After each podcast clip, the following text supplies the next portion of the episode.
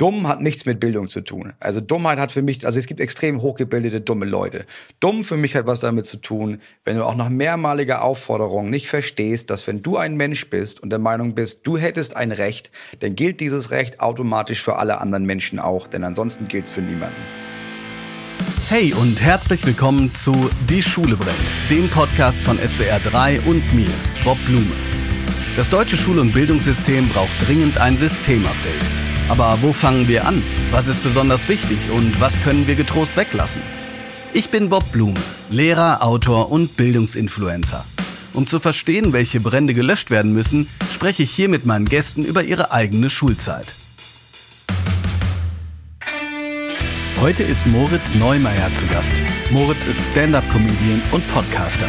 Für diese Folge ist er aber unter anderem quasi Experte für alternative Schulformen. Denn durch die eigenen Kinder landete Moritz im Elternvorstand der einzigen soziokratisch geführten Schule Deutschlands. Wir sprechen darüber, welche Ansprüche Schule erfüllen sollte, was genau das für das Lernen selbst bedeutet und diskutieren die Frage, gibt es Dinge, die wirklich alle in der Schule lernen sollten?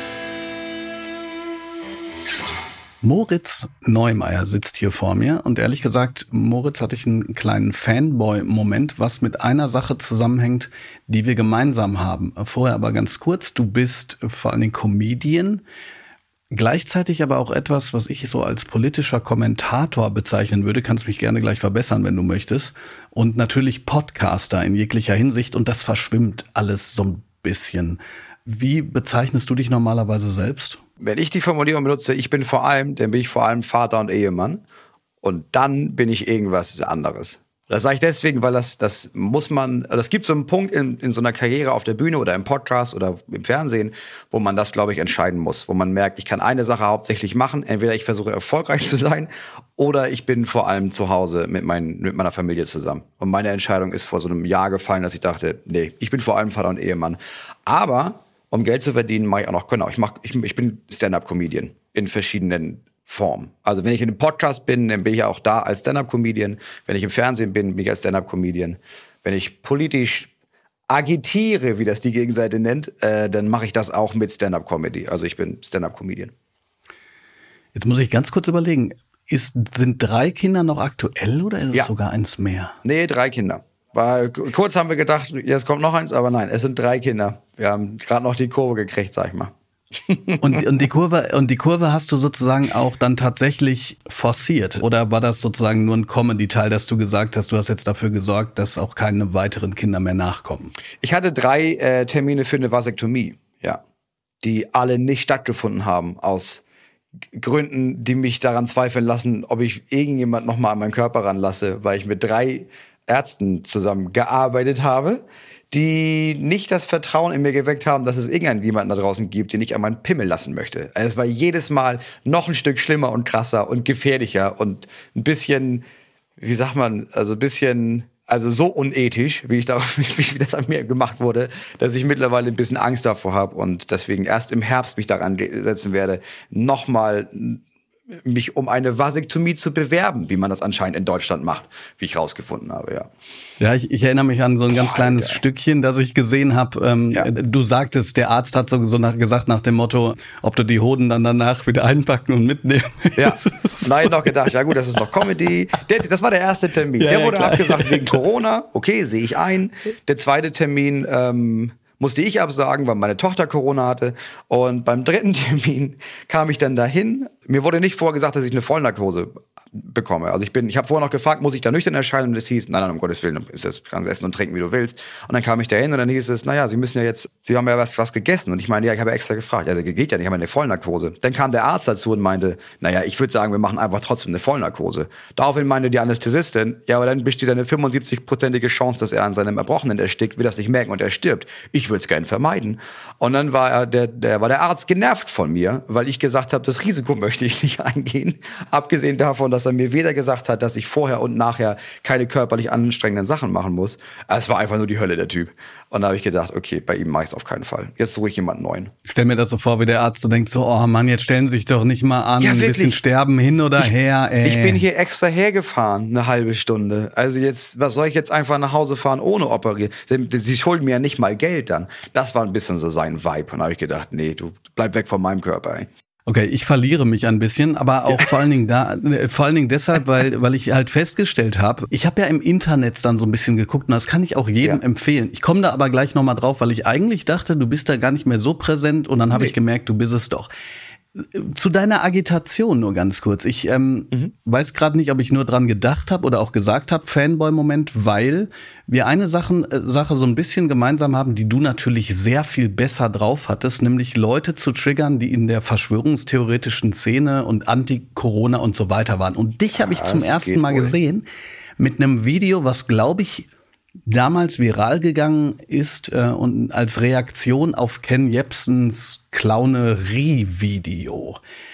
Kannst du dich da noch dran erinnern? Also du hast das so auseinandergenommen, du hast Ken Jepsen quasi direkt angegangen und ich hatte das Gefühl, dass sozusagen ein großer Sturm der Liebe von der Corona-Gegnerseite auf dich einprasselt und bis dahin nicht mehr aufgehört hat.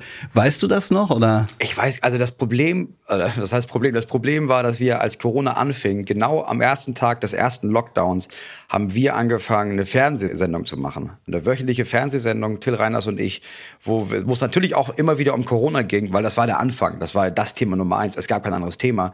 Und da haben wir versucht, einige Sachen zu platzieren, wie zum Beispiel Leute, tragt eine Maske oder auch Leute, bleibt doch bitte drin. Wie wär's denn damit? Und das hat schon gereicht, damit Menschen ausgerastet sind. Und ja, ich weiß, ich weiß nicht mehr, welches Video du genau meinst, was auch daran liegt, dass ich da aufgehört habe, Videos hochzuladen, weil ich merke, wenn ich Videos hochlade, dann bleibe ich bei diesen Videos selber hängen und gucke mir die Kommentare an. Das habe ich jahrelang gemacht das hat mich psychisch irgendwann so krank gemacht, dass ich einfach damit aufgehört habe. Also jetzt, es gibt immer noch viel von mir im Internet, wird auch jede Woche was hochgeladen, aber nicht von mir. Weder lade ich das selber hoch, noch lese ich mir die Kommentare durch, noch besitze ich diese App, auf der man das überhaupt nachgucken kann. Das heißt, wann immer das wieder mal einen Shitstorm gibt, kriege ich das absichtlich nicht besonders viel mit.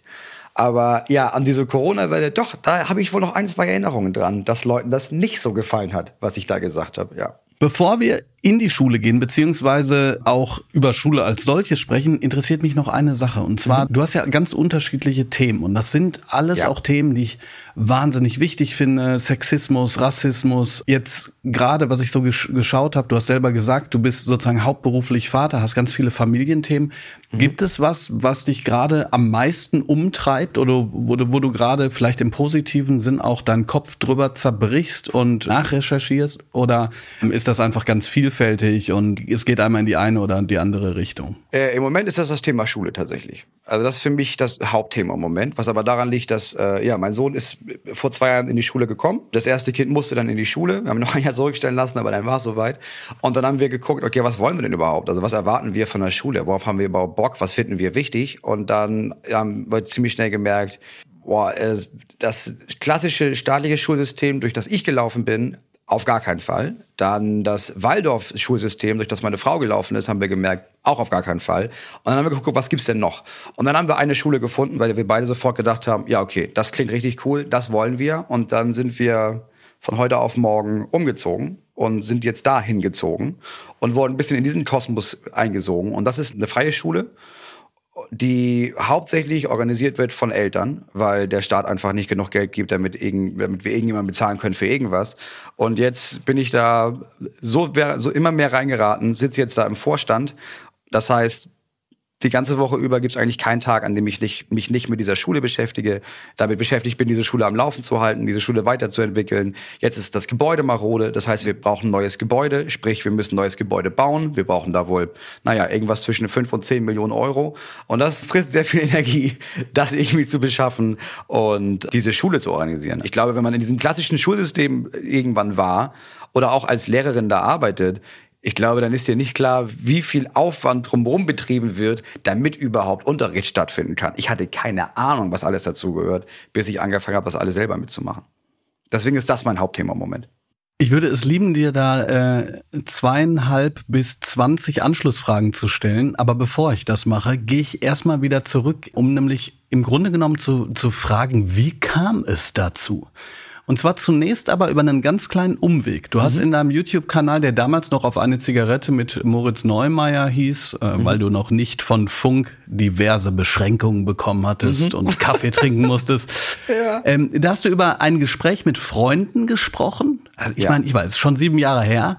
Äh, ist mhm. so und die haben so gesagt so ja ist klar dass Schule irgendwie Kacke ist Schule, und Schule so ist scheiße das ist einfach so genau Schule ja. ist scheiße so das kann alles gar nicht sein und so bevor wir darüber reden warum du das auch meinst. Weißt du noch, was deine Freunde damals erzählt haben und warum es mhm. da um Schule ging? Was das für eine Situation war? Erzähl mal. Ich glaube, die Situation war, dass wir, ich glaube, es war ein befreundetes Paar, äh, das ein Kind einschulen musste und das irgendwie gesagt hat, ja, wir schicken jetzt einfach da auf, die, auf diese Schule.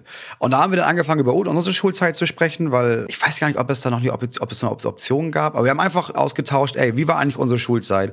Und der Tenor von allen war, naja, die Schule ist einfach kacke, aber ich habe einfach meine Freunde da gerne gesehen. Das heißt, wann immer jemand was Positives über Schule geäußert hat, war, naja, ich habe halt gerne mit den Leuten da rumgehangen und dann hat man den Rest einfach so ausgehalten. Ähm, und so war das bei mir auch. Also das einzig Gute, was ich in Erinnerung habe. Bis auf so, klar, es gab auch so ein paar gute Momente, aber alles in allem hat man sich gefreut, seine Freundinnen da zu treffen und ansonsten hat man halt durchgehalten. Das war die Parole, warum man in die Schule geht, nämlich ja, muss man ja. Und ja, alle sagen immer, du wirst ja später, musst du mal studieren, wenn du was Vernünftiges machen willst. Deswegen brauchst du Abitur, also musst du noch mal drei Jahre anhängen, bitte. Und da habe ich dann irgendwie, hab das gehört da war mein Sohn erst eins oder so. Da habe ich gedacht, naja, aber da habe ich ja keinen Bock drauf. Ich habe ja keinen kein, kein Bock, mein Kind irgendwo hinzuschicken für 13 Jahre, was enorm lang ist, und zu sagen, naja, gehst du halt hin, ja, das ist halt scheiße. Also das ist halt, Schule muss, ist halt scheiße. Weiß man ja. Ich denke, das geht ja nicht. Es muss eine Alternative dazu geben. Also es kann, muss eine Schule geben, wo Kinder denken, naja, ich gehe da hin, um was zu lernen. Das muss ja irgendwie Spaß machen, dass ich Informationen aufnehme. Und das war der Anlass, irgendwann später zu denken, ja, gibt es vielleicht solche Schulen, die das als Prämisse haben? Wenn du an deine eigene Schulzeit denkst, was ist denn dann so eine, so eine Assoziation, die du hast? Ich meine, jetzt gerade hätte ich am liebsten beinahe nachge, nachgefragt, was waren denn ein paar schöne Momente, also falls dir da eine einfällt, mhm. aber was, was ist so die grundsätzliche, das Gefühl, ich meine, du hast es gerade schon angedeutet, okay, da sind meine Freunde, aber war das für dich auch so ein, boah, Alter, jetzt müssen wir sechs bis acht Stunden wieder in einer Reihe sitzen? Ja, es war verschiedene Wie erinnerst du das? Also es war ab der fünften Klasse, die ersten vier Jahre war so, das war okay. So, das war halt, hat man Sachen gelernt, da war ich auch immer gut in allem. Weil, naja, es war so eine Dorfschule, ne? Da hast du, wenn du da einigermaßen lesen konntest, warst du der King. Das war noch ganz nett. ähm, aber dann fünfte Klasse aufs Gymnasium und die Ansage war von Anfang an, ja, pass auf, wir haben hier fünf, wir haben hier fünf fünfte Klassen, wir haben auch fünf sechste Klassen, wir haben vier siebte Klassen. Das heißt, nicht alle von euch schaffen das. So, wir werden hier ein Fünftel von euch, die, die nicht gut, gut genug sind, werden dieses Gymnasium verlassen und auf die Realschule gehen. Das war klar, also, von vornherein. Das war von Anfang an klar, ja. Es war von Anfang an klar, es gibt, es gibt eine 5e, äh, nee, es gibt eine 5, äh, doch eine 5e, es gibt keine 7e. Da hört das bei D auf, mein Freund. Und dann hatte ich das Gefühl, okay, das ist ein krasser Leistungsdruck. Und da kam ich gar nicht mit klar. Und dann hatte ich irgendwann das erste Mal eine 5 in Mathe in der sechsten Klasse und ich weiß also, ich bin heulend zusammengebrochen, weil ich dachte, okay, anscheinend, ich bin ja nicht gut. Ich bin ja, ich bin ja als Person anscheinend nicht gut genug, um auf dieser Schule sein zu dürfen. Und dieser Druck hat eigentlich nie aufgehört. Und ich habe von Anfang an gemerkt, ja, einige Sachen kann ich, einige Sachen fallen mir leicht, weil ja, da habe ich halt Bock drauf. Geschichte, mega interessant. Was haben die Römer gemacht? Lese ich mir alles durch. Und dann kam jemand und der meinte, naja, Physik, das ist Physik. Und ich wusste ab der ersten Sekunde, interessiert mich nicht. Interessiert mich nicht, will ich nicht lernen, kann ich nicht lernen. Will ich auch, also was, was soll das? Warum sitze ich hier? Und das Gefühl hat eigentlich nie aufgehört. Ich habe dann irgendwann die Schule gewechselt, von dieser einen Schule, wo ich so einen schlechten Ruf hatte, zu einem anderen Gymnasium. Da war es ein bisschen entspannter, weil ich so eine Art Neuanfang hatte und nochmal mich neu zeigen konnte und sagen konnte, ich bin gar nicht so dumm, wie alle immer glauben. Und das ging dann ganz gut, aber auch da habe ich dadurch überlebt, dass es einfach coole LehrerInnen gab. Also alle schönen Momente, an die ich mich erinnere, lag nur daran, dass da mal ein Lehrer oder eine Lehrerin einfach nett war und das war also eine Glücksfrage. Hast du eine gute oder eine schlechte Lehrperson da vorne stehen? Und so kann ja Schule nicht aufgebaut sein, dass es davon abhängt, ob die Person dich da vorne hasst oder nicht. Kurz bevor wir zu den guten LehrerInnen kommen, hast du das nur so gesagt oder war es wirklich so, dass du das Gefühl hattest, du warst sozusagen in dieser einen Schule, also verbrannt? Also so Felix. Nee, das wurde Boah, mir auch, das wurde mir gesagt tatsächlich. Also es war, ich kann das auch verstehen, so. Es gab verschiedene Sachen. Es gab einmal, habe ich gemerkt, ich bin, ähm, Ja, ich war, also das war eine sehr brave Schule und da warst du ganz schnell so eine Art Rebell, wenn du irgendwie ein bisschen frech warst den Lehrern, den Lehrern nach. Dann war klar. Wer ja, mal du bist, konkret? Du bist der Typ. Naja, also es gab zum Beispiel Situationen, wir hatten einen Deutschlehrer, ähm, ich sag seinen Namen nicht, er ist gerade gestorben, äh, aber seine Frau lebt noch. Und der hatte, wir hatten einen in der Klasse, der war einfach, der war wirklich, er war ein Freund von mir, so. Und der war nicht gut in der Schule, war so ein bisschen aufmüpfig, kam aus so einem Punkerhaushalt und der wurde einfach nicht gemocht von den Lehrern. Der war irgendwie ein bisschen, der war nicht die hellste Kerze auf der Torte, zugegeben, war ein netter Kerl und hat sich nicht wirklich für Schule interessiert und war dann irgendwie unten durch. Und es gab eine Situation, da gab es unseren Deutschlehrer, der ihn dann angefangen hat, aufs Übelste zu beschimpfen, als, als Ratte und als als Idiot und sowas. Und dann habe ich, ich weiß, dass ich gesagt habe, Sie können so nicht mit ihm reden. Das geht ja nicht, Sie sind ja unser Lehrer. Und dann hat er nicht aufgehört und hat ihn mit Kreide beschmissen. Und dann bin ich zum Rektor gegangen und habe gesagt, das ist unser Deutschlehrer und der beleidigt, der beleidigt uns. Das ist ja nicht okay. Und das hatte dann irgendwie zum einen die Konsequenz, dass es irgendwie eine Ermahnung für diesen Lehrer gab. Aber von da an war auch klar, ja, jetzt bei dem bin ich unten durch. Und andere Lehrer habe ich einfach tyrannisiert. Also unsere Französischlehrerin, ich weiß nicht, warum die mich getriggert hat, aber mein Ziel war eigentlich, ja, ja, wir haben ja heute Französisch, das heißt, mein Ziel ist es, heute fliege ich raus. Und dann gehe ich in den Raum von der Schülervertretung und dann rauche ich da, weil ich weiß, wo der Schlüssel versteckt ist. Heimlich, auf dem Dach. Also ich habe eine Menge Scheiße gebaut und ich galt einfach als aufmüpfig, weil ich Spaß daran hatte, aufmüpfig zu sein und zu provozieren und so einfach Fragen zu stellen oder im Religionsunterricht zu sagen, dass das Quatsch ist übrigens. Und das hat natürlich denen nicht gefallen. Und das heißt aber, irgendwann habe ich gemerkt, okay, die Lehrer und Lehrerinnen kommen schon rein, fragen, bist du Moritz? Ah ja, nee, okay, dann weiß ich Bescheid. Dann habe ich gemerkt, oh, das ist nicht gut, weil die entscheiden ja schon immer meine Noten. Und dann hat meine Mutter irgendwann gesagt, pass auf, es gibt hier noch andere Schulen. Ne? Du kannst einfach, ich kann das klären, du kannst einfach die Schule wechseln. Und dann habe ich das gemacht und das war ziemlich gut. Dann habe ich mich auch weniger wie ein Arschlochkind aufgeführt und habe irgendwie gedacht, okay, jetzt wird's wichtig. Habe zur zehnten Klasse gewechselt und es war klar, ab der elften gelten die Noten, ab dem zwölften sogar fürs Abitur. Ja, dann reiß ich mich jetzt zusammen. Und dann ging's auch ganz gut. Dann hatte ich ganz gute Noten. Ich muss gerade die ganze Zeit an dieses Lied von Danger äh, Dan denken, In Gloria Victoria. Das hört sich, ja. das hört sich ja wirklich so an. Wenn dann wirklich die ganze, die ganze Schule sozusagen mehr oder weniger einen auf dem Kicker hat. Kannst du dich denn an das Gegenteil erinnern? Also das heißt an einen Lehrer, mhm. der, ich will jetzt nicht sagen inspirierend, aber der, wo du so dachtest, okay, also Lehrer können auch so sein, vielleicht dann in der nächsten Schule? Ja, auf der neuen Schule gab es so ein paar. Gab es ganz verschiedene. Es gab einmal, ich erinnere mich an eine Lehrerin, die aus England kam und die war einfach, die war einfach streng. Und das war so eine natürliche Strenge. Ich glaube, es war die einzige Lehrerin in meiner ganzen Schulkarriere, bei der ich nicht einmal gestört habe, weil ich dachte, nee, das, das ziehe ich hier nicht durch. Das auf gar keinen Fall. Und dann gab es, äh, nee, aber auf der neuen Schule gab es einmal Lehrer, die mich wirklich inspiriert haben, die irgendwie meinten, du, pass auf, ähm, wir machen hier, wir machen hier Geschichte. Klar, ist irgendwie ein bisschen langweilig, aber pass auf, wir machen vier Tage, vier, viermal Geschichte und eine Stunde machen wir, was immer ihr wollt. Und ich bringe euch nur bei, wie man recherchiert. Weil, sind wir mal ganz ehrlich, das ist eigentlich das Wichtige. Das fand ich cool. Dann gab es meinen Chemielehrer, der ähm, nach der vierten Stunde zu mir kam und meinte, pass auf, ich habe den Eindruck, das interessiert dich hier wirklich überhaupt gar nicht. Habe ich recht? Und ich meine, nee, und er meinte, ich gehe davon aus, du wirst nie dich hier beteiligen. Und ich meine, nee, auf gar keinen Fall.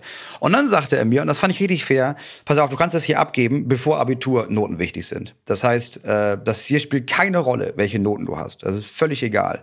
Ich mache mit dir den Deal, ähm, ich gebe dir eine 4 minus, dann kommst du auf jeden Fall durch das Jahr, wenn du nicht störst. Und habe gedacht, ja, okay, cool, das ist ein guter Deal. Und dann habe ich da gesessen, jede Stunde in, Phys in, in Chemie, habe meine Gedichte geschrieben, ähm, und habe eine 4 Minus bekommen, was ja für mein Abitur völlig egal war. Und das fand ich, das fand ich fair von Anfang an, dass er gesagt hat, pass auf, es muss euch hier nicht interessieren. Es ist okay, wenn euch das nicht interessiert, aber haltet bitte die Leute, die sich interessieren, nicht vom Arbeiten ab. Und da habe ich gedacht, ja, das ist ja mega cool. Und so ein paar LehrerInnen gab es, bei denen ich dachte, ja, das, die machen das vernünftig. Die haben irgendwie eine Idee von, ich will euch hier irgendwas vermitteln, ich will euch irgendwie weiterbringen. Das gab es dann schon auch. Du hast gesagt, du hast deine Gedichte geschrieben. Das heißt, du bist da ja dann wahrscheinlich schon äh, langsam so in die in die Slammerei reingekommen. Ne? Also wenn man sich so deine deine Lebens, ich sag mal deine Lebensgeschichte durchliest, Alter, dann geht das ab mit Slammen und dann machst du zusammen mit anderen Leuten Slam-Geschichten und so weiter und so fort. Mir ist ja mein, mein Lehrerherz aufgegangen, muss ich zugeben, weil ich Slam-Poetry immer auch mal im Deutschunterricht mache. Und das, mhm. Äh, wenn so der Punkt erreicht ist, dass man sagt, so ja, okay, ist jetzt nicht, ist jetzt nicht cringe, so wir öffnen uns ein bisschen, sind das immer mega Stunden. Mhm. Also erstens, Wie kam es dazu? Zweitens, äh, konntest du das dann auch, ich sag jetzt mal, nutzen im Deutschunterricht oder wolltest du da dein eigenes Ding machen und, und schon selber kreativ sein und so? Ich wusste nicht, dass es das gibt, bis ich Zivildienst gemacht habe. Ich wusste ziemlich früh, okay, ich kann anscheinend mit Worten umgehen. Und das habe ich im Deutschunterricht rausgefunden. Ich hatte keine Ahnung, dass ich das besser kann als die meisten anderen. Und zwar gab es eine Aufgabe. Und die Aufgabe war, guck mal, hier haben wir einen Text und da steht, ähm, er betritt einen Raum, er sieht einen kaputten Stuhl, eine Lampe und er geht zum Tisch. So, eure Aufgabe ist es jetzt im Unterricht, schmückt das aus. Vielleicht mit einem Adjektiv, mit einer Metapher, mit irgendwas. So, macht das einfach, nimmt das und schreibt nicht die Geschichte weiter. Es muss schon bei diesen Sätzen bleiben, aber schmückt diese Sätze aus. Und dann habe ich das gemacht, eine halbe Stunde lang, hat mir richtig Spaß gemacht. Und dann haben die anderen Leute vorgelesen und irgendwie, er betritt langsam das Zimmer, der Holztisch ist kaputt, die helle Lampe, er geht schnell zu einem Stuhl. So, und habe ich gesagt, das ist das Ergebnis. Und meins waren, glaube ich, vier Seiten. Ich habe einfach vier Seiten vorgeschrieben und aus diesen vier Sätzen aber vier Seiten gemacht, weil ich dachte, gar kannst du das noch und das noch und das noch. Und da habe ich zum ersten Mal gemerkt, ah, okay, krass, irgendwie scheint mir das zu liegen. Und dann dachte ich, ich müsste Schriftsteller werden, weil das das Einzige war, was ich kannte, wie man quasi mit irgend sowas irgendwas erreichen kann beruflich und habe aber sofort gemerkt, nee, das ist gar nicht meins. Das ist ja richtig anstrengend. Oh, da muss man ja voll viel schreiben und das ist so. Ich habe dann ganz viele Bücher gelesen oder so Autobiografien von AutorInnen, die über das Schreiben gesprochen haben und habe gemerkt, das ist auch richtig viel Arbeit. Da habe ich ja jetzt nicht so Lust drauf. Und dann habe ich im Zivildienst, hat mein Vater mir erzählt, ey, es gab hier mal in der Stadt so einen Poetry Slam. Da haben dann so zwei Deutschlehrerinnen, die haben das dann gemacht in so einer Kneipe. Da kann man so hingehen und dann kann man so einen Text vorlesen und dann kriegt man so Punkte. Das gibt's hier nicht mehr, aber ich habe in der Zeitung gelesen, das gibt's in Flensburg. Und dann habe ich gedacht, dann fahre ich da mal hin. Und dann bin ich nach Flensburg gefahren. Das war so, habe ich gewonnen, weil ich der Einzige war, der zwei Texte hatte. Im Finale gab es dann einfach, war ich der Einzige mit einem, noch einem zweiten Text. Dann war für die Leute klar, okay. na gut, er hat er wohl gewonnen. Da meinten die aber, naja, wir machen das hier so hobbymäßig. Fahr mal nach Kiel. Da findet das wirklich statt. Und dann war ich in Kiel auf einem Poetry Slam in so einem winzigen Punkschluppen, gemacht von Björn Höchstahl. Hab mir das angeguckt, bin aufgetreten und hab gewusst, äh, das ist, das mache ich jetzt. Also anscheinend gibt es da, da waren drei Leute zu Gast, die haben davon gelebt, habe ich am Rande mitbekommen. Da habe ich gedacht, ja, wenn man davon leben kann, ja, dann mache ich jetzt das. Habe an dem Tag entschieden, ich werde auf keinen Fall studieren, ich mache auch keine Ausbildung. Ich will sowas auf der Bühne machen. Und so hat das angefangen. Ganz kurz nur, hast du das direkt deinen Eltern erzählt und was haben die gesagt? Mm. Oder nee. hat sich das dann so ein bisschen. Also ich habe es dir nicht direkt erzählt. Mein Vater hat mich dann öfter nach Kiel gefahren oder ist dann da irgendwie mitgekommen. Ich habe denen das nicht gleich erzählt. Ich habe irgendwie, ich habe mich beworben auf ein Studium, bei dem klar war, Kiel auf keinen Fall, weil ich habe schon gezielt so ein 1,0 Studium rausgesucht und Überraschung, Überraschung, da habe ich den Schnitt wohl nicht gemacht ähm, und hatte quasi ein Jahr Zeit, um das zu machen. Und dann in diesem laufenden Jahr, das erste Jahr nach dem nach dem Zivildienst, habe ich meinen Eltern gesagt, als Steve auf sich kam und meinte, na ja, hast du jetzt schon, wo bewirbst du dich jetzt nochmal für ein Studium? Und ich gesagt habe, gar nicht, das ist nicht, was ich mache. Da ist bei denen so ein bisschen was zusammengebrochen, weil ich aufgewachsen bin mit dem Satz von, das ist egal, was du machst, Hauptsache du wirst glücklich damit. Und in dem Moment habe ich gemerkt, nee, nee, nee, also der Satz geht eigentlich, du kannst machen, was immer du willst, wenn du studierst. So, das war die Idee. Mhm, was ich bei meinem Vater mhm. zum Beispiel verstehen kann, weil er, ich glaube, in seiner Familie der Erste war, der studiert hat.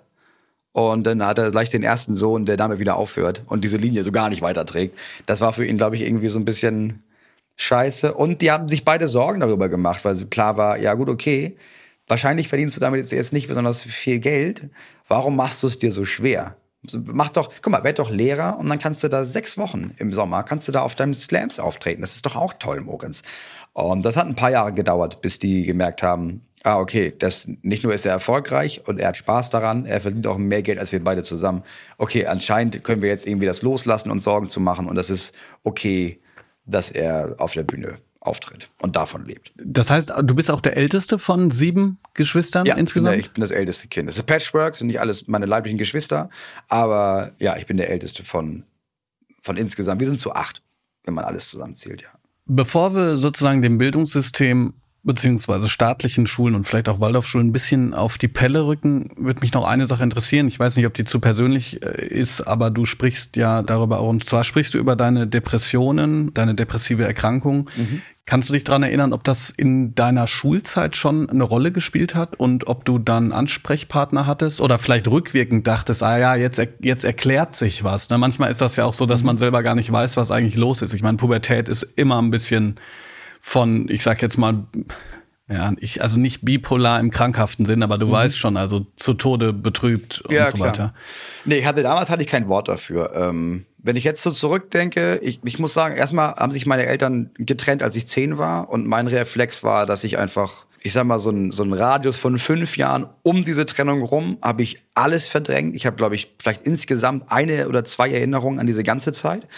Aber danach erinnere ich mich, ja, es war meistens Sonntag. Sonntag hatte ich den ganzen Tag immer so ein komisches Gefühl und abends habe ich immer alleine im Bett geweint. Was zur Hälfte, ja, ich, das, ich weiß gar nicht, ob das jetzt an Depressionen lag, sondern das war eher, oh fuck, morgen ist wieder Schule. Daran erinnere ich mich auf jeden Fall. Und ja, im Nachhinein ist es schwer zu sagen, okay, was ist Pubertät, was ist Depression. Aber als es anfing, als ich anfing, erwachsen zu werden, also so mit 16, 17, 18, da erinnere ich mich, dass ich schon so Schübe hatte, bei denen ich irgendwann mit 19, 20 sagen konnte, ah, guck mal, ich habe da jetzt von erfahren, dass ich glaube, das ist Depression, nennt man das. Ja, und da habe ich dann angefangen, mich damit auseinanderzusetzen. Aber jetzt im Nachhinein gab es auch als Kind immer schon so Phasen, in denen ich gemerkt habe, boah, irgendwas ist hier nicht gut. Ein Zeichen von Depression, also der Unterschied zwischen Depression und Trauer ist ja, dass du bei Trauer weißt, ich bin traurig, weil, weiß ich nicht, meine Katze gestorben ist, meine Eltern sich getrennt haben, ich eine 5 in habe. Und bei Depressionen stellst du immer wieder fest, ich bin traurig und mir fällt kein Grund ein. Und daran erinnere ich mich an, in sehr, sehr vielen Situationen, dass ich dachte, na ja, ich bin traurig, mir fällt kein Grund ein. Und dann habe ich angefangen, mir so Gründe um einfach einen Grund zu haben, so Gründe bei den Haaren herbeizuziehen. Heute weiß ich, das war einfach eine Depression. Aber einen Ansprechpartner, nee, gab's nicht. Wusste ich nicht. Aber ich, ich hatte nie, ich hatte nie mit jemandem geredet. Deswegen, selbst wenn es einen gegeben hätte, hätte ich wahrscheinlich nicht konsultiert. Ich werde hier in dem Podcast immer nicht müde zu wiederholen. Ich glaube, ich sage zum dritten oder zum vierten Mal, wie wichtig es ist, dass wenn man so Schüler hat, die zum Beispiel traurig sind, es gibt ja unterschiedliche Arten. Ähm, es gibt ja auch Depressionen, die sich in Indifferenz auch äußern oder also sozusagen eher grau als mhm. schwarz sind. Aber jedenfalls bin ich da immer so hinterher, das zu normalisieren. Habe an anderer Stelle schon mal gesagt, aber wiederhole es auch mal, dass mal eine Schülerin zu mir gesagt hat, so nach dem Motto, ja, meine Mama, die will, dass ich zur Therapie gehe. Und ich dann so gesagt habe, ja, voll cool. Also, mhm. ne, meine, meine Mutter Voll. ist Therapeutin, also meine Mutter ist Therapeutin und ich habe ihr das auch gesagt und gesagt, ey, cool, mach das. Das ist so, das hilft, mhm. um das so zu normalisieren, ne? Weil, weil ich das Gefühl habe, wir haben uns schon weiterentwickelt, so als Gesellschaft, wenn man sagt, so, ey, ich bin, ich gehe zur Therapie.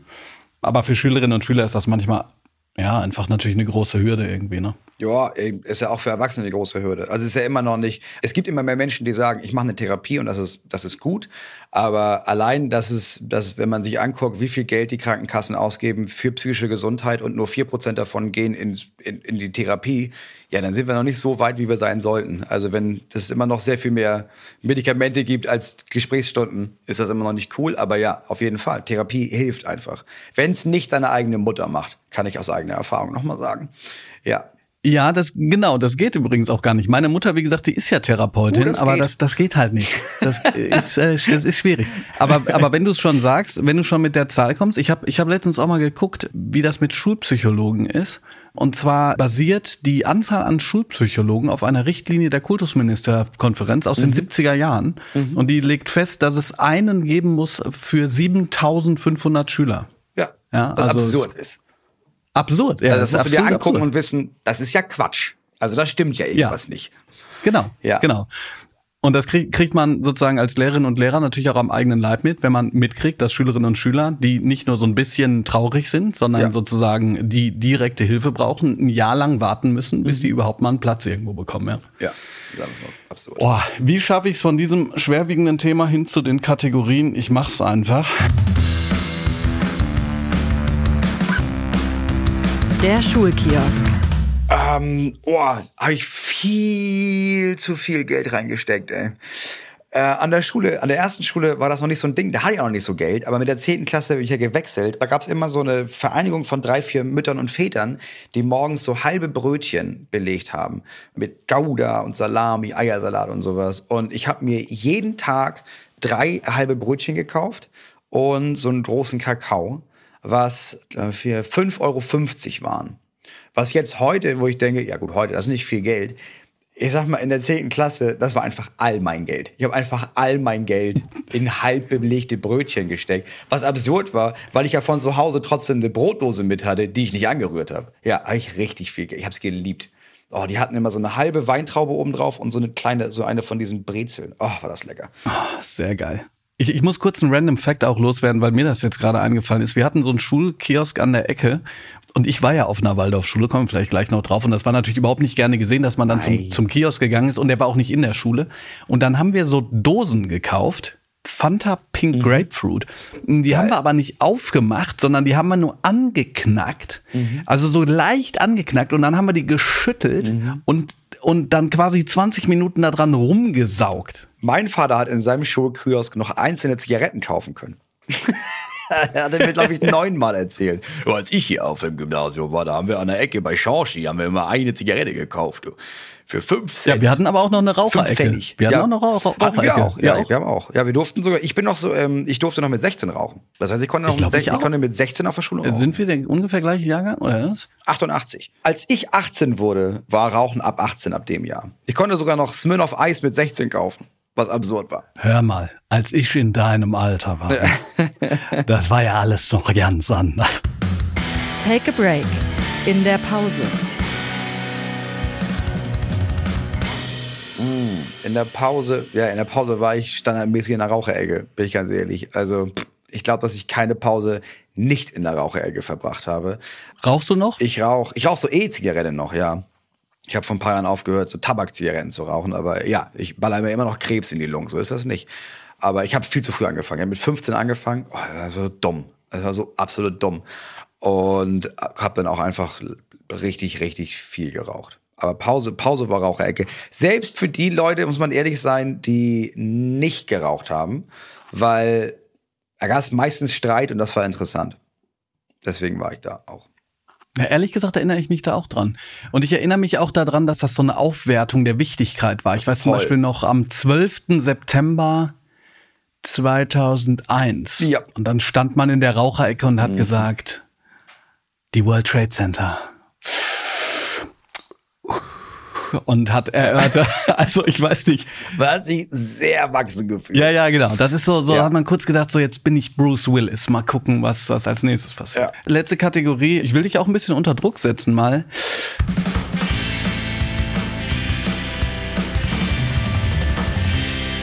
Deine Schulzeit in einem Song. Deine Schulzeit in einem Slam-Titel. Warten auf bessere Zeiten. Ach, das ist doch wunderbar. Ich glaube, das ist das. Ja. Ja, es war ganz schnell das Gefühl vor, also was ich irgendwie schon durch dieses Ganze, ich habe sehr, sehr viele Bücher gelesen. Äh, Unmengen und habe immer gedacht, ja, okay, also da draußen gibt's ja was. Das ist ja nicht alles so wie hier. Und dann habe ich irgendwann geschnallt, okay, wenn ich jetzt die Schule fertig habe, dann kann ich irgendwo anders hinziehen. Das heißt, das hier ist ja nur so ein Übergang, bis mein richtiges Leben anfängt. Und dann war es eigentlich jahrelang warten auf, dass ich da irgendwann weg kann, ja. Und ähm, übrigens nur mal so am Rande, weil ich es noch nicht gesagt habe, im Jahre 2021, also von nicht allzu langer Zeit, bist du dann auch unter die Schriftsteller gegangen. Urlaub trotz Kindern. Ja, stimmt. Also das heißt, ne, ein sehr wenig beachtetes Werk. Ja, das äh, verändert sich alles mit, äh, mit, mit diesem Podcast, der von Millionen von ja. Lehrerinnen und Lehrern äh, gehört wird, das die alle mit Kindern zu tun haben und wissen möchten, wie das mit den Urlauben ist. Jetzt endlich nehme ich den Faden auf und sage, also ich bin ja ja, ich bin ja 13 Jahre auf eine Waldorfschule gegangen. Ich würde dir aber trotzdem zustimmen auch. Ähm, Finde ich auch nämlich schwierig. Ich habe es so versucht auszutarieren und in verschiedenen Podcasts immer gesagt, ich war zufriedener Endkunde. Mhm. Also das heißt, ich habe die Sachen, die wir da gemacht haben, total gerne gemacht. Mhm. Also von wirklich Schmieden und Kupfer treiben und, und Tönern und Buchbinden und so weiter aber hatte damals schon Probleme mit so einem gewissen, mit so einem gewissen Dogmatismus. Und mhm. ähm, es gibt auch in Waldorfschulen oft so Menschen, die so ein bisschen über dem Boden schweben. Und mhm. das ist so ein bisschen lustig auf der einen Seite, auf der anderen Seite haben wir alle auch während Corona mitgekriegt, dass so eine gewisse Affinität von esoterischen Weltanschauungen ähm, einhergeht, auch mit, ich will es jetzt nicht komplett Wissenschaftlichkeit nennen, aber die Grenzen sind da sehr fließend. Jedenfalls, klar, 13 Jahre Waldorfschule und mittlerweile bin ich natürlich Lehrer, unter anderem noch in einer Staatsschule. Mhm. Äh, kritisiere das System aber natürlich bei Leibeskräften. Mhm. Jetzt zunächst, bevor du sagst, warum es dann zu dieser Schule gekommen ist, was waren denn, als du das mit deiner Frau erörtert hast, du hast es angeteasert, die Gründe, die erstens gegen die, machen wir erstmal die Staatsschule gesprochen haben und mhm. zweitens gegen die Waldorfschulen. Am Ende des Tages waren es ziemlich genau die gleichen Gründe. Ich hatte nie das Gefühl, dass ich deswegen irgendetwas lernen oder gelernt habe, weil ich, oder doch, ab und zu hatte ich das Gefühl, ich hatte Bock, das zu lernen. Und dann hatte ich das Gefühl, äh, ich musste Sachen lernen. Und ich habe mich immer noch an dieses Gefühl erinnert, dass ich dachte, naja, ich habe jetzt hier in Geschichte habe ich Spaß, jetzt habe ich gleich zwei Stunden Physik, warum kann ich nicht vier Stunden äh, Geschichte machen? Das ist auch viel geiler. Also das will ich ja wissen. Ich, also ich, hab, ich, ich weiß sogar noch, dass es, dass es Fächer gab, in denen ich gedacht habe, ja, aber das geht mir hier nicht weit genug. Also das ist jetzt, jetzt lernen wir das hier, so, so, aber das ist ja nur ein Drittel von dem, was man da lernen könnte. Warum, da ist doch voll viel Leute, was wir noch lernen könnten. Und einer der Gründe war dafür, dass ich erstens gedacht habe, es gibt das Internet. Also es, alle Informationen sind da draußen. Du kannst, du kannst alles, du kannst ja alles nachlesen. Das heißt, im Grunde genommen reicht es doch, dass wir Kindern sagen, guck mal, ich zeige dir mal, wie du lernen kannst. Das habe ich nie gelernt. Mir wurde nie gesagt, wie ich den Weg für mich rausfinden kann, wie ich am besten Wissen aufnehme. Sondern es gab eine einzige Art zu lernen. So hat man gelernt. Und wenn du das nicht kannst, naja, Hauptschule. Das war die Idee damals. Und ich habe nie verstanden, wie man einem Kind sagen kann, so, jetzt lernst du Englisch. Aber warum lerne ich jetzt Englisch? Weil wir Mittwoch um 9.15 Uhr haben und dann steht hier in dieser Liste, dass du jetzt Englisch lernst. Und auf der Waldorfschule haben mir einige Sachen besser gefallen, wie zum Beispiel, dass es keine Noten gab. Noten sind, ich, ich weiß nicht, wie man auf die Idee kommt, dass es immer noch Noten gibt. Ist ja nicht mehr Hitler-Deutschland hier, weil daher kommt die Idee aus Deutschland, dass man da so Noten vergibt.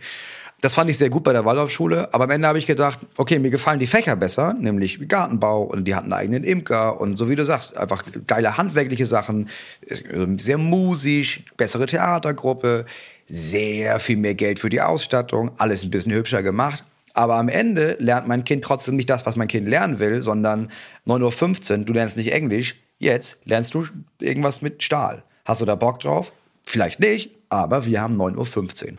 Und dann habe ich gedacht, na gut, gibt es da vielleicht eine Schule, wo das einfach ein bisschen anders ist, wo man meinem Kind beibringen kann, dass du bestimmte Sachen lernen musst, wenn du ein Abitur haben willst. Klar, aber pass auf, wir bringen dir bei, wie du dir Wissen aneignest am besten und wie du Spaß daran haben kannst, dir Wissen anzueignen und wie du selber erkennst, wann für dich der richtige Zeitpunkt ist, dir Wissen anzueignen. Und so eine Schule haben wir gesucht, so eine Schule haben wir gefunden und dann war ziemlich klar, dass wir das machen wollen. Ich will dir null reinreden, weil ich wirklich fast alles auch, also wirklich auch unterschreibe. Aber eine Sache, da, da, da würde ich gerne dich so ein bisschen herausfordern, weil ich mhm. sie selber noch nicht so ganz auf dem Kasten habe. Und zwar sozusagen diese Frage danach, also gibt es Sachen, die ich wissen muss? Weil, ich bin hundertprozentig bei dir, mir ging es übrigens mit Physik und Chemie auch so, allerdings muss man dazu sagen, wir hatten auch einfach nicht so viele Lehrerinnen und Lehrer, weil mhm. ne, die sind einfach nicht an unsere Schule gekommen, ja. die haben auch weniger Geld gekriegt und so. Aber was ich mich dann manchmal frage, ist, würde gar kein Zwang nicht auch bedeuten, dass man sich zum Beispiel dagegen entscheiden könnte, sowas wie über den Holocaust Bescheid zu wissen? Weißt du, wir haben mhm. jetzt schon äh, zwei, also ich glaube, ich müsste noch mal nachgucken, aber ich glaube, ein Drittel junger Leute haben noch nie den Begriff Holocaust gehört. Ja, da würde ich denken so, ey, so, da, ja, das ist, das ist abartig, das ist total krass. Mhm. Und brauchen wir nicht irgendwie auch einen gewissen Zwang für, ich sag mal so, basale Inhalte? Übrigens, ich sage basale Inhalte, weil ansonsten bin ich dabei. Recherchieren lernen, ähm, aber recherchieren kannst du ja auch nur, wenn du irgendwie was hast, wo du andocken kannst. Mhm. Also wie ist da deine Meinung zu? Absolut. Also ich finde, es gibt bestimmte Sachen, die jedes Kind auf jeden Fall lernen sollte. Also ich finde auch, dass jedes Kind sollte lesen und schreiben lernen. Du sollst auch definitiv bestimmte Sachen in Mathematik können. Grammatik ist wichtig, Rechtschreibung ist wichtig. Also ich finde viele geschichtliche Sachen und auch viel ethisch-moralische Sachen, viel wie funktioniert eigentlich eine Demokratie? Wie ist unser Wirtschaftssystem aufgebaut? Finde ich alles extrem wichtige Sachen. Also ich würde jetzt nicht sagen, eine Schule sollte daraus bestehen, dass man sagt, ja, die kommen dann irgendwann, wenn sie wollen, und dann machen sie, was sie wollen, und dann gehen sie nach Hause, wenn sie dort wollen. Das ist ja dieses Anti-Autoritäre. Das finde ich auch gar nicht. Ich finde schon, dass ein Kind bestimmte Sachen, bestimmte Themenblöcke lernen sollte.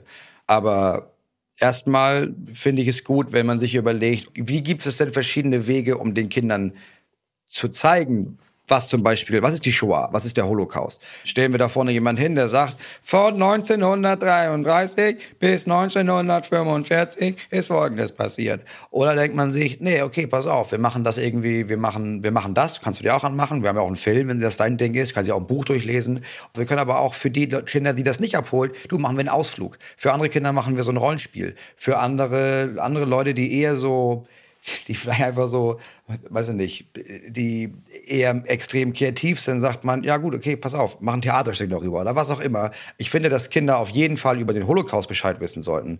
Aber augenscheinlich reicht es nicht, dass da jemand in der Schule steht und an die Tafel schreibt, es gab einen Holocaust. Das heißt, es ist gar nicht die Frage, nicht nur die Frage, welche Informationen brauchen Kinder, sondern wie kann man diese Informationen an Kinder bringen, sodass die Kinder Bock haben, sie zu erfahren, weil nur dann merken sich die Kinder diese Informationen. Hundertprozentig. Pass auf. Was hat euch beiden, also euch beiden, ähm, also dich und deine Frau, mhm. denn so krass dann von dieser Schule, die ihr dann als Alternative gesehen habt, überzeugt, dass ihr dafür umgezogen seid? Ich meine, das ist schon ein dickes Ding, ne? Also ich meine, man sucht sich natürlich aus Schulen raus und so, aber sag mal ganz kurz, ihr seid ihr, habt ihr die dann besucht, habt Gespräche geführt und so? Also und da muss ja irgendwas gewesen sein, dass ihr gesagt habt, so okay, und das ist es, weil ein einfacheres Leben machst du dir damit natürlich nicht, vor allen Dingen, wenn du als Elternteil jetzt richtig am Vorstand bist und so, das ist ja richtig viel Arbeit. Ne? Das ist das Gegenteil von einfach machen. Ja, unser Problem war, dass wir das, also unser Schuljahr begann direkt in Corona. Im Normalfall gibt es, wenn du an diese Schule gehen möchtest, dann gibt es drei äh, Hospitierungstage. Das heißt, dein Kind ist drei Tage in der Klasse und du als Elternteil bist drei Tage in der Schule und redest mit den LehrerInnen, redest mit den anderen Eltern. Es gibt Leute vom Vorstand. Du guckst dir den Unterricht mit an und guckst dir diese ganze Schule an und dann entscheidest einmal du, willst du das machen? Und dann entscheidet die Schule, wollen wir, dass du kommst. Das ist leider ausgefallen durch Corona. Das heißt, ich bin alleine hingefahren und habe nur mit den Leuten geredet. Äh, und dann war es eher so ein Bauchgefühl. Und natürlich kann man sich auch dieses pädagogische Konzept durchlesen. Aber jede Schule hat ein pädagogisches Konzept und davon weiß man auch, ja, stehen ja tolle Sachen drin. Ob das wirklich so passiert, weiß man nicht. Wir hatten das Glück, dass wir Jahre vorher sehr gut befreundet waren mit einer Familie. Wir haben in Bremen zusammen gewohnt. Wir sind weggezogen. Diese Familie ist weggezogen. Und dann ist aus Zufall diese Familie auch dahin gezogen, ein Jahr vor uns, weil der Sohn ein Jahr älter ist und hat das Kind da eingeschult.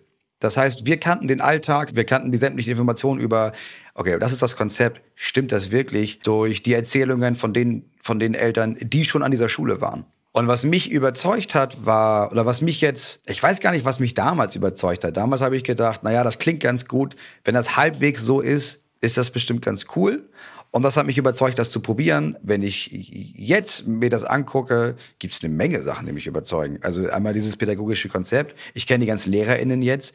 Die bekommen extrem wenig Geld. Also die werden ungefähr bezahlt wie eine schlecht bezahlte Sozialarbeiterin. Ungefähr auf dem Level sind wir vom Geld her.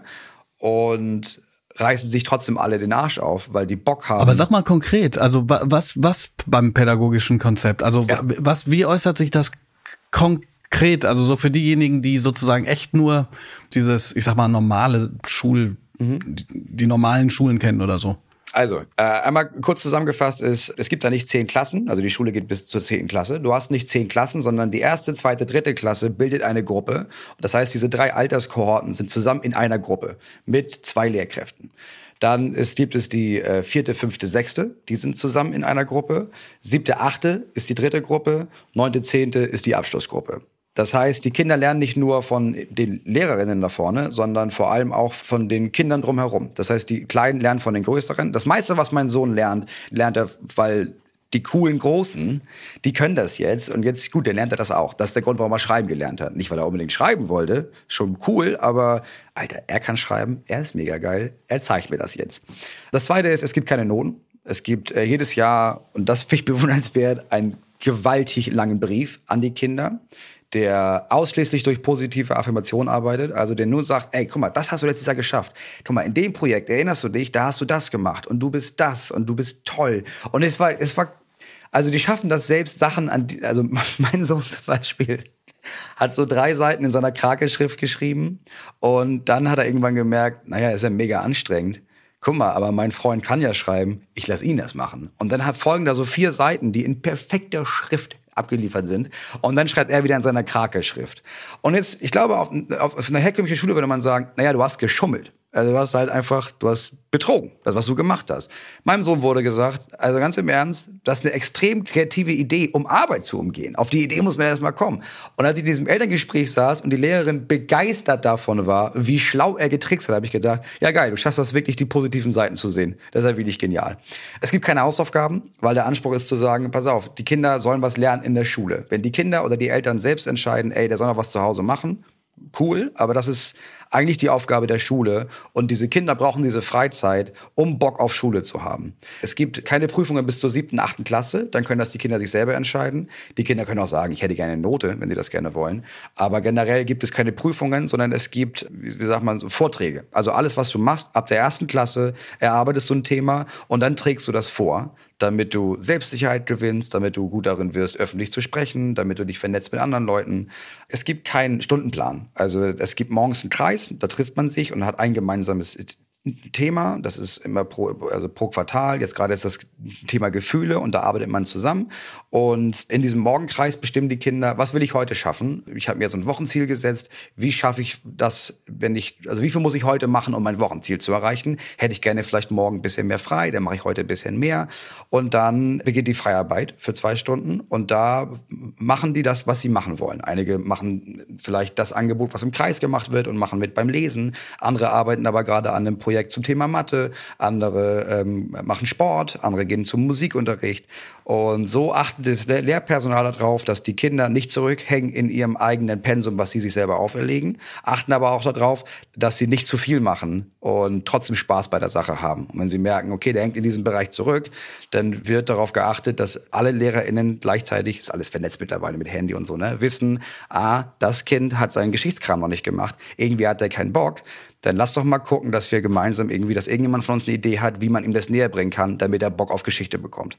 Und dann gibt's einen Abschlusskreis und gibt sogenannte Projektwochen, wo man sagt, okay, jetzt machen wir mal wirklich alle zusammen als Gruppe eine Woche was zu diesem Thema. Sei es das Thema Schmiedekunst. Dann wird rausgesucht, wir haben hier einen Schmied im Landkreis, geil, lass den besuchen. Dann merken vielleicht zwei Kinder, ja, das ist ja genau mein Ding. Ja, und dann kriegen die noch eine Woche oben drauf. Guck mal, wenn das euer Ding ist, macht das. Dann gibt es den Erdkinderplan, das ziehe ich richtig durch. Den Erdkinderplan, äh, das ist in der Jugendschule, siebte, achte Klasse, wo wir eigentlich alle wissen, Kinder interessieren sich ein Scheiß für Schule. Deren Körper verändern sich, die sind andauernd unglücklich verliebt. Alles ist komisch. Man ist jeden Tag entweder überglücklich oder todtraurig, so wie du vorhin meintest. Pubertät ist eigentlich eine manische Depression. Und da wird gesagt, naja gut, okay, dann lass uns das so machen. Lass denen so viel mitgeben, wie es geht, aber lasst uns nicht das als Hauptziel nehmen, dass die möglichst viel lernen. Lasst uns darauf achten, dass die menschlich weiterkommen. Das heißt, der ganze Unterricht wird verpackt in Projekte. Also in der Klassenzeit sollst du was lernen über Mathematik und über Physik und über dies, das. Also überlegen die sich, okay, dann lass uns ein Schülerbusiness aufbauen. Wir überlegen, wie können wir einen Kiosk starten in der Stadt? Dann verkaufen wir Sachen da. Okay, das ist, Eier sind ziemlich teuer. Ja, aber wenn wir Hühner besorgen, dann können wir den Preis ein bisschen drücken. Na gut, Hühnerfutter arschteuer. Naja, vielleicht können wir ja einfach einen Acker Vielleicht können wir diesen, diesen Landwirt da ja, es geben wir ein Stück Acker. Okay, Diggi, wir haben keinen Trecker. Scheiße. Aber mein Onkel kennt jemanden, der mit einem Pferd das macht. Geil, hol den mal. Und dann kommt der und macht mit denen Woche diesen Acker fertig. Und so lernen die dieses Ganze, wie funktioniert Wirtschaft, wie funktionieren Geschäfte, wie funktioniert Mathematik. All das lernen die innerhalb dieses Projekts und nicht ausschließlich durch hier sind Formeln, bitte arbeite damit. Was sich dann ändert in der neunten, zehnten Klasse, weil da heißt es, pass auf, wir machen jetzt Haupt- und einen Realschulabschluss, um das zu schaffen naja, wäre gut, wenn wir hier alle mal ein bisschen gemeinsam vorankommen. Und bisher haben alle Kinder, die von dieser Schule abgegangen sind, einen ziemlich guten Abschluss gemacht. Und die meisten machen dann an einem, an, einem Gymnasium, weil wir das nicht anbieten dürfen, ihr Abitur. Und das habe ich erst gelesen und sehe jetzt, dass es auch tatsächlich in echt so ist und habe gedacht, ja, dafür lohnt sich mein Engagement, meine Arbeit. Das hört sich so an. Also da sind so viele Sachen bei, die ich sozusagen in den ganzen Diskussionen auf Twitter und so weiter, weißt du, da sind ja ganz viele ja. Lehrkräfte, die auch sagen, so was kann man anders machen und so. Da ist so viel bei, wo ich mir sicher bin, dass Leute sagen, ey, das ist, das wäre genau das, wie wir es verändern können. Ich würde auf einen Punkt tatsächlich eingehen und zwar vielleicht auch so ein bisschen, ich weiß nicht, ob dir das zu weit hergeholt äh, ist, aber ich, ich versuche es ein bisschen herzuleiten. Und zwar mhm. Geht's da so ein bisschen darum, dass du hast gerade selber gesagt, diese Kommentare einen so ein bisschen kaputt machen. Und ich mhm. denke dann aber auch oft, wenn ich diese Kommentare lese, so, woran fehlt's denn euch eigentlich so? Also nicht im Sinne von so, Alter, was hast du denn für ein Problem, sondern woran fehlt es dir? Und dann mhm. wird ja oft gesagt, Bildung, so, ne? Es fehlt dir an Bildung. Aber wenn Bildung so einfaches Wissen wäre, dann könnte es ja keine Rechtsintellektuellen geben, ne? Das wäre ein mhm. performativer Widerspruch. Mhm. Also denke ich dann manchmal so, ey, den Leuten fehlt es auch an Selbstwirksamkeit. Mhm. Die fühlen sich, und zwar jetzt nicht als Legitimation, sondern man hat so das Gefühl in jedem zweiten Satz, die fühlen sich ohnmächtig. Mhm. Und deshalb, ich mache hier in dieser zweiten Staffel des Podcasts immer am Ende so eine kleine These, die äh, Gäste, GästInnen dann ähm, besprechen können. Und mhm. meine These wäre, im Prinzip ist das, was du ja gesagt hast, doch Mitbestimmung. Also wäre die These doch, die Demokratie muss viel früher in die Schule. Und zwar nicht in Form von einem Arbeitsblatt, sondern in Form von Mitbestimmung und damit von Selbstwirksamkeit. Damit man, wenn man aus der Schule rauskommt, die eigene Überzeugung hat, ich kann etwas bewirken, ich kann etwas verändern, das, was ich tue, hat Relevanz. Komma oder Fragezeichen. Das ist tatsächlich was, was nicht nur meine Kinder jetzt in der Schule lernen, sondern was ich durch diese Schule auch als das erste Mal gelernt habe. Diese Schule ist komplett soziokratisch aufgebaut, ist die einzige Schule in Deutschland, die soziokratisch aufgebaut ist. Das, das ist einfach nur, am Ende ist es einfach nur, Soziokratie ist einfach nur so ein, so ein Aufbau von, wir haben keine Hierarchie, sondern es gibt bestimmte Kreise, du kannst dich da engagieren, dies, das. Aber ich habe jetzt zum ersten Mal gemerkt, okay, krass, zum einen gibt es die Situation, dass ich mir überlege, ich würde das gerne machen und dann gehe ich in die Schule und suche mir Leute, die das auch gerne machen wollen und dann machen wir das. Und dann steht man danach und denkt, okay, wir haben das jetzt geschafft. Das ist eine Form von Stolz, die habe ich vorher nicht gekannt. Dass ich, dass ich mir Leute suche, mit denen ich zusammen arbeite. Und das ist das Zweite. Ich arbeite mit Leuten zusammen und auch sehr eng zusammen, bei denen ich außerhalb von diesem Schulkontext denken würde, du bist ein bisschen irre, ne? Deine politische, nicht vielleicht doch, doch teilweise auch die politische Einstellung oder auch eine esoterische Einstellung, da würde ich denken, dass wir überhaupt reden, ist ein Wunder. Aber unser gemeinsames Ziel haben wir formuliert. Und dein Ziel ist, eine Schule zu machen, die so und so ist, in der alle Menschen möglichst frei sein können, in denen die Kinder selbstbestimmt aufwachsen, in denen die Kinder das oberste Ziel haben, wie baue ich eigentlich Selbstwertgefühl auf, was mir komplett fehlt. Und das hast du auch. Das heißt, eigentlich würde ich denken, Digi, du bist wahnsinnig, wenn ich dich aus meiner Richtung betrachte. Und trotzdem arbeiten wir zusammen an diesem Ziel und erreichen das auch noch das war nicht nur Selbstwirksamkeit, sondern das ist auch, okay, ich kann sogar mit Leuten, die ich nicht mag, die ich doof finde, kann ich zusammen was bewirken. Also durch diese Schule habe ich das erste Mal gedacht, ah, okay, vielleicht kann Demokratie doch funktionieren. Also das kann ja tatsächlich vielleicht sogar funktionieren. Und ich finde es gut, dass die Kinder das sofort auch in der Schule selbst machen. Auch da gibt es eine Klassenstruktur, die ist soziokratisch. Alle haben das gleiche Recht. Wenn es irgendwas gibt, was man diskutieren soll, dann wird das wirklich diskutiert. Dann gibt es da das Lehrpersonal, das das anleitet, das aufpasst, dass da nichts aus dem Ruder läuft und das vielleicht hier und da auch noch mal ein bisschen guckt, dass bestimmte Sachen eingehalten werden, wie, Digi, so reden wir nicht miteinander. Aber alle Entscheidungen werden von der gesamten Gruppe getroffen. Das heißt, diese Kinder gehen da raus und was die lernen, ist Empathie und Solidarität, Selbstwirksamkeit, Selbstwertgefühl und das Gefühl von, ich kann dich als Mensch respektieren, auch wenn du eigentlich nicht mein Typ bist. Und das, das lernen wir alle zusammen da. Das lerne ich auch dadurch.